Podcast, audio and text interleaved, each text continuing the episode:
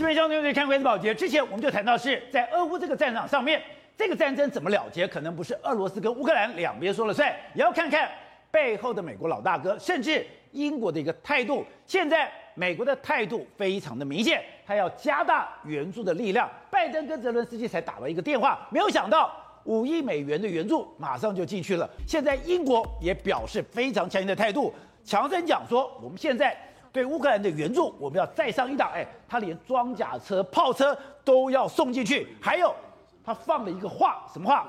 他说要让乌克兰、俄罗斯的每一支部队全部离开乌克兰。所以现在英美的战略态度已经非常清楚了。我不是只要说你退兵而已，而你过去你占领的克里米亚，你过去居住的乌东。难道也要俄罗斯离开吗？可是如果真的要从克里米亚离开，从乌东离开的话，那普丁怎么对他的国民交代？所以现在普丁也做了一个大绝招，也做了一个大杀招。他说：“我现在要狂轰滥炸马利波，我要狂轰滥炸马利波，直到什么？直到当地的守军投降为止。”那现在问的是，那马利波为什么这样的一个重要？为什么现在英美双方还有俄罗斯全部？都要在这个城镇上决一生死呢。好，我们今天请到全民，对大家非常熟悉的财经专家黄教授，你好，大家好。好，这是美岛电子报董事长吴子嘉，大家好。好，第三位是时事评李正浩，大家好。好，第四位是资深媒体回珍，大家好。好，第五位是台湾国际法学会的副秘书长林廷辉，大家好。好，第六位是全球保卫杂志的采访主任陈国民，大家好。好，待会儿呢，前台大感染科医师林世璧也会加入我们讨论。好，所以是说现在。全球都在关注。我们之前讲，大家关注普京的心理状态，是他的身体状态。现在英国的情报总监，哎，这是不是随便乱讲哦？路透者有讲，美联社都有讲，都引述他的话。他说，普京现在处于一种非常焦虑的状态，没错，因为他现在不相信他的部署，对，而且他现在的前线官兵有那种拒绝服从命令，甚至哎。服从到什么程度？这么混乱到什么程度？是自己的飞弹，对，把自己的飞机。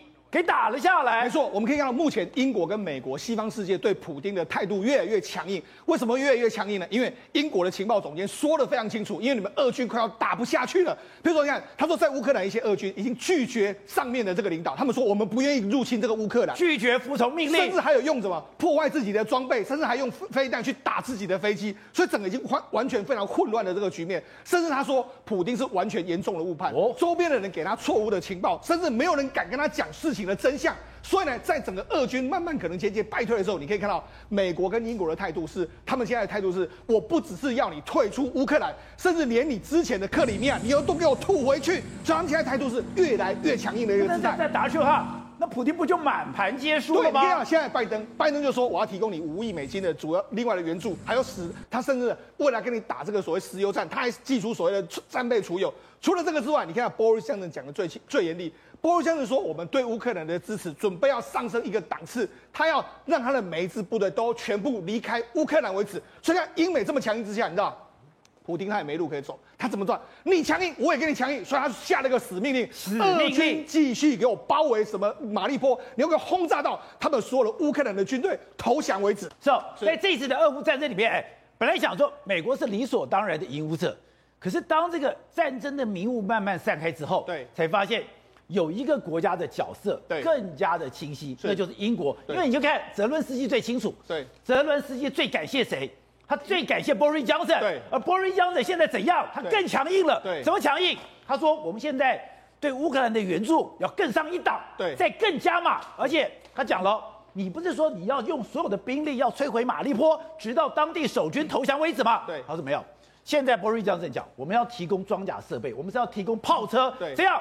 我们也要去打马利坡，哎，就代表强森他们在这一场战争里面，对，扮演了我们无法想象的角色。更不用讲，之前 SS 是最早进到乌克兰的部队，而且我们原本都以为这一次的乌俄战争呢，是可能拜登跟普京之间的对决。他们现在赫然发现呢，普丁呢，哎，拜登呢，他其实是前面还有个更重要的大将，那个叫做拜这个 Boris Johnson。他呢是杀的更加凶狠。宝杰怎么杀的更加凶狠呢？你看最近的时候，泽伦斯基不是有点评各国的领袖吗？他说法国根本没有帮上什么忙，德国根本也没出什么力。他就是美国也是说说而已，我们要观察下去。但是他讲到英国之后，他完全不一样哦。他说波瑞香的是比较帮忙的领导人哦，而且英国是绝对站在我们这边，他没有在求什么平衡的。英国认为要解决这种状状况，别无选择啊。所以他显显然在他心里面。他是最认为拜这个 Boris Johnson 是最听我们的。他讲说 Boris Johnson 是比较帮忙的领导人，甚至连克里姆林宫的发言人就说，强强森先生啊，我们认为他是反俄罗斯的竞赛里面最积极的参与者，连俄罗斯都认证说你是最我们反俄罗斯的一个国家之一。那你知道现在 Boris Johnson 说什么？他直接就说好了，要要干的话，我们就做到底。他说现在我们对乌克兰的军事的援助，我要上升一个档次。哎。现在已经很上升很高的档次，他就说什么？我们要马利波现在不是被困住吗？他说我们要直接派装甲车进去马利波，把马利波的难民给救出来。哎，你要进去乌克兰的领土里面，派装甲车对，然后去解救马利波。对，然后他就说我们西方世界要彻底的思考保护乌克兰和其他前苏联国家，避免受到俄罗斯侵略的这个方法。他说绝对不要松懈对普丁政权的制裁，而且要唯有坚持俄罗斯要全面撤军的前提之下，才能够放松整个制裁。他还说什么？俄罗斯要全面撤军才放松制裁。对，他还说什么？包括说克里米亚还有顿巴斯地区都要撤军，制裁不会被撤销，直到他的每一个部队都全部离开乌克兰。哎，他对强生的态度很清楚，不是说你今天进到这边部队，对，这一次进到部队你给我退回去。对，你连你原来在顿巴斯的地方，对，你原来在克里米亚的这些部队，对，现在强生都已经。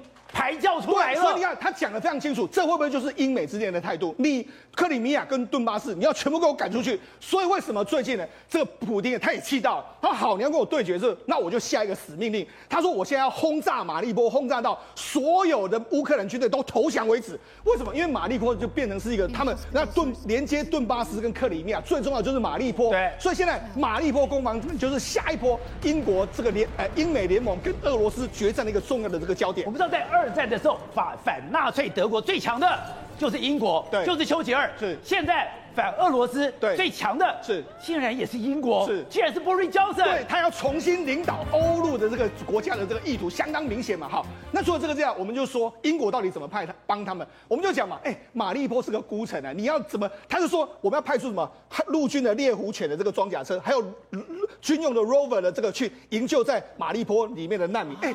这马利坡离你们英国这么远，你到底要怎么到马利坡去？哎，他居然讲这种话。他讲这个话的时候，他又说什么？我们还要提供乌克兰什么？包括说我们的这个更致命的这个自这个武器系统，致命的武器。他说是英国制的这个 AS 九十的这个自走炮，所以这个自走炮的威力是相当强大哦。那除了这个之外，他说，所以现在英国已经不是给你监视武器。连自走炮都给你了。他最近还说我要给你这个星光飞弹嘛？那星光飞弹说他说什么？因为星光飞弹是可以短这个这个短距离的，可以攻击这个比较低空飞行的米格机或者直升机。它这个星光飞弹是有三倍马赫的这个速度，所以有一旦有了之后，哇，对俄罗斯的这个空军威胁更大。它这个星光飞弹射出去可以分成三个这个子弹这样打出去。所以他就说，哎、欸，我们我们还训练，因为为什么？因为这个星光飞弹它是要的，要人家操控，它不是射后不理，你要锁定目标之后才能够射击。你至少每一个射击的你要受过一百一千次以上的这个训练。他说我们在乌克兰，我们在这个波兰这个地方，我们训练的人啊，他们现这些人进去这个乌乌克兰里面，他们随时可以上战场啊。所以你说今天。美国在波兰训练乌克兰的军人，他还要偷偷摸摸、遮遮掩掩。但是英国在训练乌克兰的军人的时候，是明火执仗明着来的。对，甚至英国的情报就说，哎，事实上在乌这个俄罗斯入侵乌克兰之前，我们约莫已经有超过百名的这个包括 ASS 的这个 SAS 的这个部队已经进到乌克兰里面去了。那这这些人，其实我们就说嘛，一个 SAS 可以敌两百个这个一般的士兵，对，他们就已经进去了。他们说他们都没有穿这个正式的服装，但是他们其实已在里面参战。这里面当然。美国的三角洲部队啦，或是美国的部队也有进去，但是英国显然是最重要部队，而且他们是受什么？他们这些部队是 MI6，他们会暗中辅助，所以你们现在要打什么部队，要怎么打，他们都知道非常清楚。幕后是军情六在指挥。对，所以为什么？那我们就说嘛，为什么这些乌克兰的人，哎，好像拿到英美的这个装备，马上他们就会用，哎，搞不好里面就是英美都训练过，也而且而且。英国扮演一个非常重要的角色，甚至 SAS 这个特种部队早就在里面参战了。而且我们之前讲过，在这一次乌俄战争里面，一个最悲伤的城市就是马利坡。是之前董事长也讲，原来马利坡就是圣母玛利亚是这样的一个名字，是一个被祝福的地方，现在变成了一个废墟，九成以上的建筑物全部被摧毁。是但它的悲剧还没有结束，因为现在普丁很清楚。我要决战马利坡，对我现在要把马利坡轰到驻军投降为止。对但西方世界也是，我马利坡也不能丢。没错，为什么？你看这马利坡，马利坡前几天我们讲到，它已经百分之九十的建筑物都被炸毁了，炸毁成这样，就普丁还说继续炸。炸到每一个人投降为止。那为什么这样？因为原本的这个俄罗斯是牢牢控制的马马利坡，但是最近呢有乌克兰军队进去了，所以他就说：哎，难道马利坡我也可能丢掉吗？那马利坡对俄罗斯来说，或者是对西方世界重要在什么地方？你看，目前为止的话，他们掌俄罗斯掌有这个克里米亚这个地方，再来就是他们顿巴斯这个地区在这个地方。我如果要连接这两个地方的话，我一定要把这个马利波这个地方把它拿下来，哦、这样才能够连接，连接成一气的时候，我未来要防守才比较好防守，我可以串联克里米亚跟顿巴斯。但是万一我这个地方马利波没了，我这个克里米亚可能被孤立，哦、顿巴斯被孤立的时候，英美联军或者他们乌克兰要夺回来，可能性比较高嘛？你说那就像一把刺刀刺在中心。所以他为什么一定要拿下马利波？他非常重要的这个经济地位，那非常重要的战略位置。再来之后，我们要顿巴斯，那为什么这个这个俄罗斯要拿下顿巴斯？顿巴斯过去呢是俄罗斯非常重要的煤矿的，还有钢铁的生产重地，它的出海口就是马利波。所以如果你没有拿下马利波，你拿下这些东西，你没有办法把马利波的东西输到中东，那你这个白白拿了这个这个煤铁无法运载。对，另外一个是什么？马利波这边有这个非常厉害的亚速营，亚速营就是我一个宣传的，你们这个亚速营是非常，他是认为说你们就是极端的纳粹分子，我这样的打击你们的话，可以让我这个有宣传。所以呢，为什么这个变成是一个目前英美联军或者乌克兰跟俄罗斯非常重要的一个决战点，就在马利坡。而且你看到现在英美的态度。越来越强势，越来越强势。现在跟整个俄罗斯的情绪是有关。对，因为我们看到路透社、看到美联社都有一个报道，是报道什么？他说现在俄军的情绪非常差，是士气非常低迷。是第一个，我拒绝执行命令；第二个是我会毁坏我的装备。对，更夸张的是拿飞弹把自己的飞机给打下来。对，为什么英美现在的态度越来越强硬？因为他们似乎看到了俄罗斯的军队可能打不下去，甚至俄罗斯的军队自己搞不好在搞内讧。为什么这样讲？这是英国情报区情报情报机构 GCHQ 的这个他们负责人弗莱明他说的。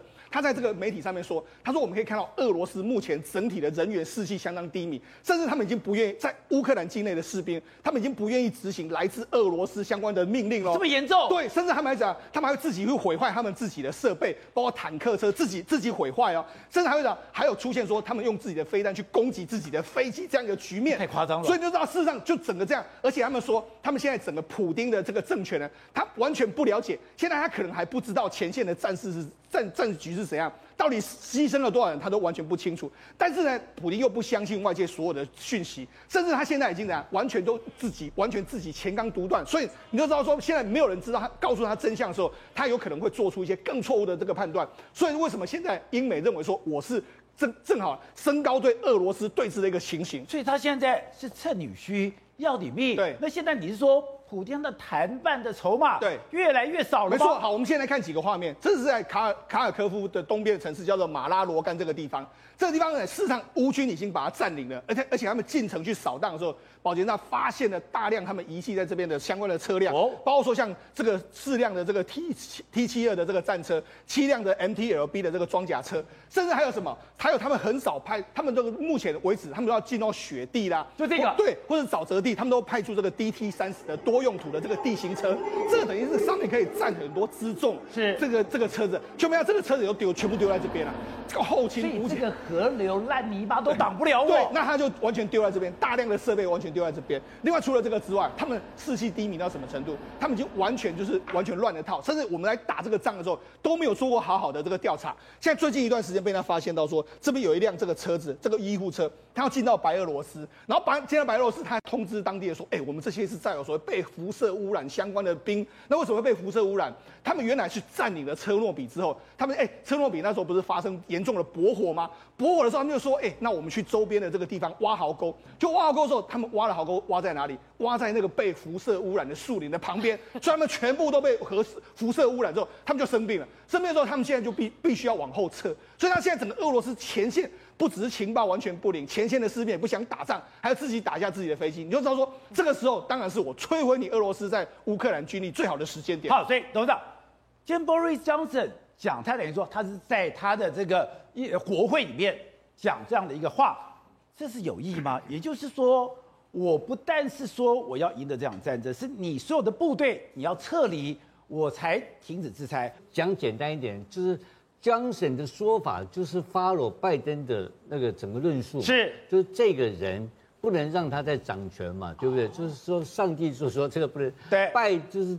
普丁不能让他继续掌权，这这就是就毁掉普丁的这个想法嘛。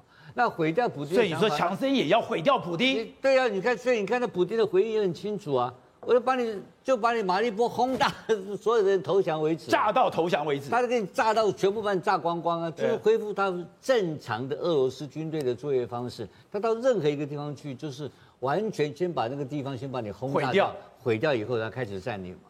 而且开始说，两岁双方的这个对峙的这个耍狠的程度都不断的升高。对，就看起来哪里有在和平协议、和平谈判？可是我最惊讶是，哎，马利波已经打了这么久了，马利波已经这么惨了，到现在还有乌克兰的守军，而且到现在还在战斗当中。对，所以说我昨天看那个新闻，说泽伦斯基打电话给马利波的指挥官，哦，说请他可以撤退。啊，可以可以撤退，就是他可以不必再苦守这个地方了。哎，总统亲自打电话，对，那指挥官说他不愿意撤退，要跟他干到底了嘛。但里面他马利波的指挥官不愿意退，就是他所谓的三，他的海军陆战队是三十六海军步兵营嘛，他步兵旅的旅长他不退嘛，他跟你继续干嘛，就跟你巷战继续打。然后第二个就是刚刚师兄讲的，还有亚速营的相当的相当的部队在里面嘛，那这些人都在这边苦守啊。因为这个苦，一般我们苦守是待援，对不对？对。那总统叫你撤退是什么意思啊？没有援了，没有援兵了嘛？你就看你请你撤，他不撤就跟他干到底了。说这些已经搞到这个程度，大家都要当烈士，都当英雄哎。这也太强悍了吧？这个是乌克兰的士气嘛？但你反过来看俄罗斯，俄罗斯的士气就绕跑嘛？俄罗斯的军方很明显的就是说有非常清楚的跟总统府之间的跟当局的矛盾出现了嘛？而这个矛盾已经不是普丁能够掌握的事情，所以昨天这个有这个国海外的评论家的评论说，哎，军方跟他之间的关系非常暧昧。有平可夫讲的，对，平可夫讲这个非常奇怪，因为这个很多是样样态不是很正常。像刚刚刚刚讲过了嘛，你进到这个城市一看，他完整的装备都都在那边，人然后人跑掉。对，还有他还会有发生意外事件，他自己的飞弹去炸掉自去涉及到自己的飞机的空，还有然后那个抗命，哎。部队开玩笑，我们都当过兵的。对，抗命是什么？挣钱抗命，唯一死刑，枪毙的，一定枪毙的。为什么他敢抗命？而且他现在他由情报总监讲抗命这个事情，表示什么？表示不是一个个案嘛，而是是一个普遍性的行为啊。那这个普遍性行为，就是军方在对普京有相当程度的这个反抗嘛。这换言之讲，这内部有俄有俄罗斯内部夺权问题，而且我昨天提到一个历史的传统嘛，因为 KGB 本身就是所谓的苏联的秘密警察，对，秘密警察是专门负责什么工作？监督军方，叫整肃，还有军方是整肃的对象跟目标，因为军方最可怕，军方你最容易反叛，对。然后第二个就是说。现在的当权派也不是军方，所以军方虽然是贪污了，对，但是更有钱的是在那边卖石油啦、卖天然气啊，这些巨富、这些巨头们，对，他们在发大财嘛。所以军方现在日子并不，你看军方的情况，装备也不好。他的他的这个后勤也也不足，对，都是因为这就是吃空缺贪污搞出来的嘛。他的国防部长是土木工程师出来的，是啊，土木工程师还打了几场胜战，所以整个对军方是不信任的。所以我觉得这个现象呢，是因为英国的通讯总部的总监啊，他现在愿意出来公开对媒体讲话，透过路透社这种公开媒体来发公稿给全世界看。表示他们是有把握的，他不是随便乱讲，而且他发现这中间确实有问题，然后现在江省才会跟进再加码上去嘛，啊，跟进那江江省这个意思什么意思啊？要把你打回俄罗斯去，哎，哎，打回俄罗斯要怎么打？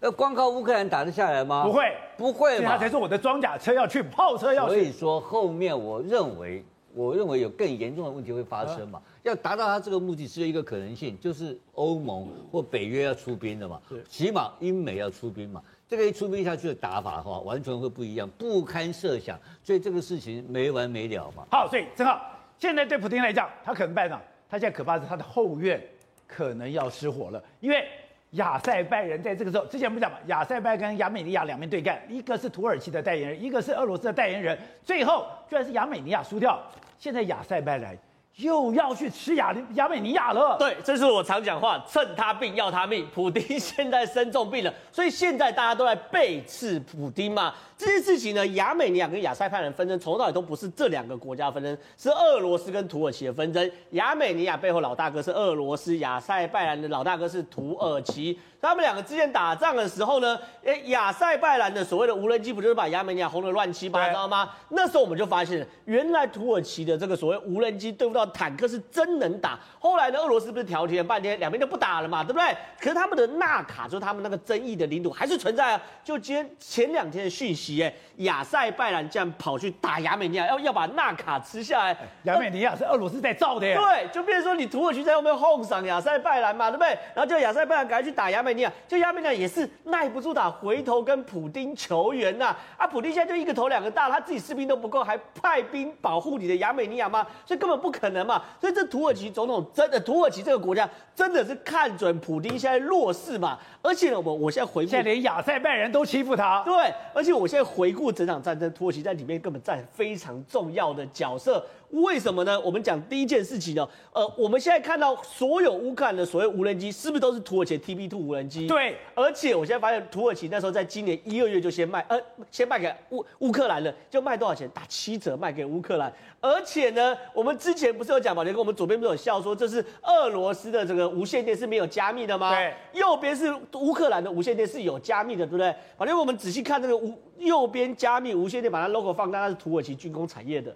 所以，所以这样大家以为说，现在俄罗斯最后的好朋友是土耳其，所以他才说我要在土耳其进行谈判。搞了半天，从一开始我的无人机，还有我的加密通讯，都是土耳其的，都是土耳其，而且这两个就是在这场战争中造成俄罗斯这么多将领挂掉的武器嘛。所以这个无家一边是中国的 Working Token，哎，对，里面密码都被破了，而且这个通讯设备通讯的非常糟，对，保密非常糟。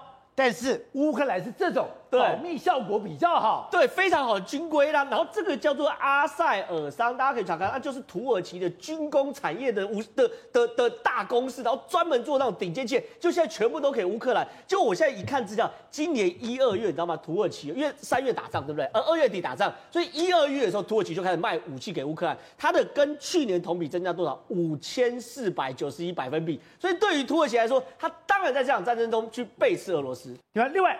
现在对普京来讲，我没想到他就出现一个问题，他的兵源竟然不够，他的兵源就要从九千公里外的远东军区来调部队，甚至我连真主党的死士我都要了。对，第一个就是说他从远东地区把这个所谓的东部战区的这个相关的部队啊调到打基辅这个地方，那你可以看到，因为他连他的司令员都已经到这个基辅这个附近来讲的话，代表说远东军区的司令员来了，他军司令员已经从远东。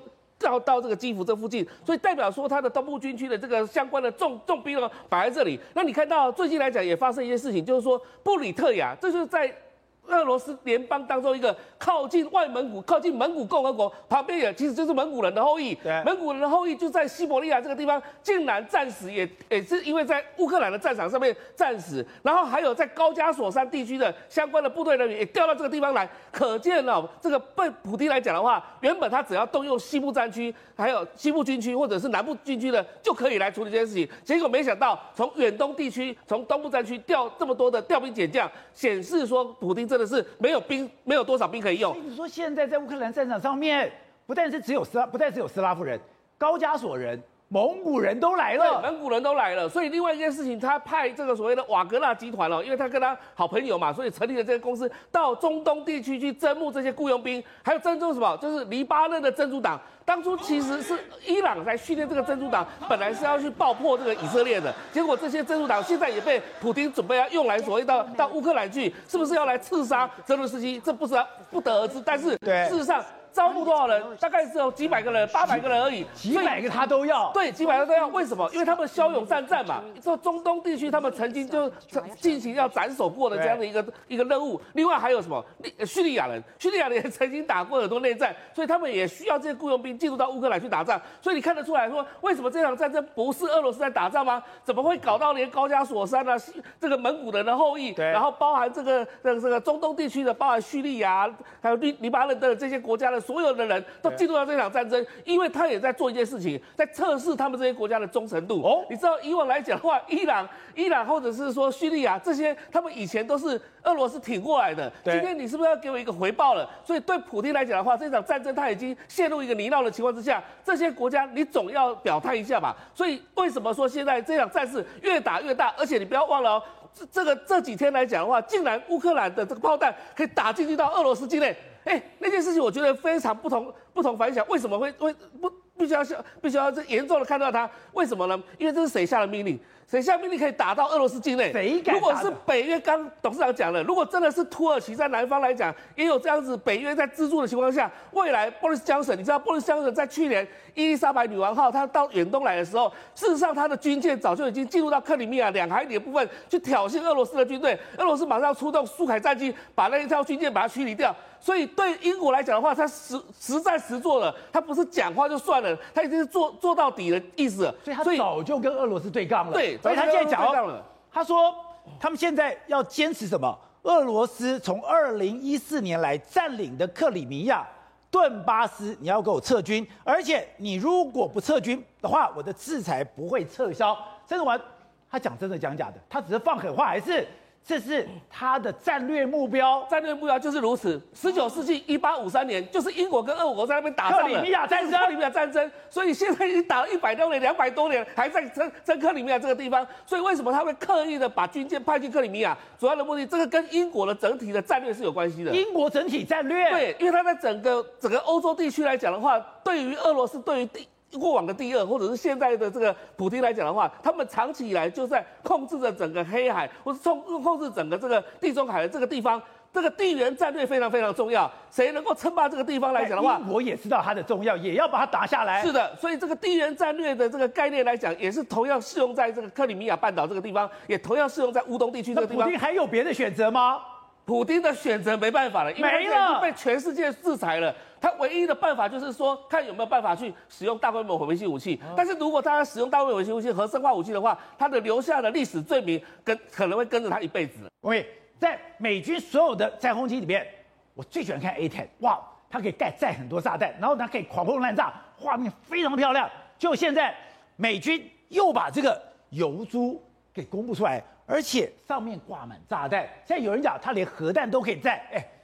他现在干嘛要在这个时候把 A10 油猪这架这个战机给公布出来嘞？我们要这样子来看啊，这个三月呃中旬呃公布的照片，啊其实我美国空军三月底公布的照片，三月底公布的照片，但美国空军啊通过这张照片说，其实虽然说 A 十哦已经服役了快五十年，但是呢经过性能提升，然后加挂好这种所谓小直径炸弹，其实呃它是老而弥坚哦。那这种所谓的 SDB 炸弹，你说这个是小直径弹，新的炸弹，新的炸弹哦。那新的炸弹它其实我们可以看到，透过哦改良式的挂架哈，那每一个挂架哈可以挂四枚哦。那每一架呢，这个 A 十，你看这个 A 十哦，就可以挂十六枚哦，这个小直径炸弹。那小直径炸弹呢哦，它的呃威力是很强大的。所谓威力强的话，它呃配备它的巡标器哦是很强的。比如说像呃半主动导引啊，或是呃镭射哦主动导引哦，其实他们都有。那具多精准呢？哦，它精准度居然是可以达到五公尺。哦，那五公尺的话，其实这种呃炸弹的威力哦，弹头威力是一百磅哦。那一百磅的炸弹丢在你五公尺的地方，说真的，它差别不大。我们要想象一个画面，说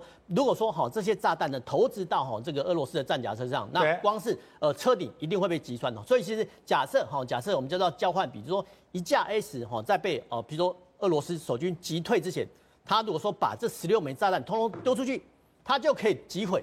至少十六呃十六辆战车，对，哦，这个是小型炸弹的威力。那旁边呢，我们不要看到旁边这个 A 十的挂架，它旁边三个挂架它还没有挂炸弹，那旁边还可以挂所谓重磅炸弹。所以重磅炸弹就是它可以哈用来对付哈，比如碉堡或是工事。所以其实光是一架的 A 十哈，它的威力就很强大。那我们再讲到说它前面的机比，我现在看这画片，这就是 A10 这个炸这个等于说攻击的画面，画面对，然后其实它机比的三菱机炮也很可怕，光是呃用三菱机炮去攻击敌军的战车，它就可以把呃敌军的战车战甲上呃贯穿。所以其实当时我以前在呃华约的时候，他们有对这个 ACE 有个绰号叫做飞行的恶魔的十字架，所以其实代表说哈，呃，飞行恶魔十字架，魔鬼本来就是华沙公约组织的噩梦。对，没错，所以其实他们有这个昵称，就代表说，其实 A 十呢，在冷战时期就是他们相当惧怕的北约的航空器。另外，我们现在这个画面。那个 GPU 是我非常精准的炸弹，它可以有寻标器，它可以非常主动的找到我要攻击的目标。对，那射程居然居然可以达到一百到一一零公里，所以其实说真的，呃，这种小型炸弹威力哦，第一个哈，它的第一个威力很大，第二个它很精准，然后第三个哈，它对付哈这种所谓战甲车目标不是问题。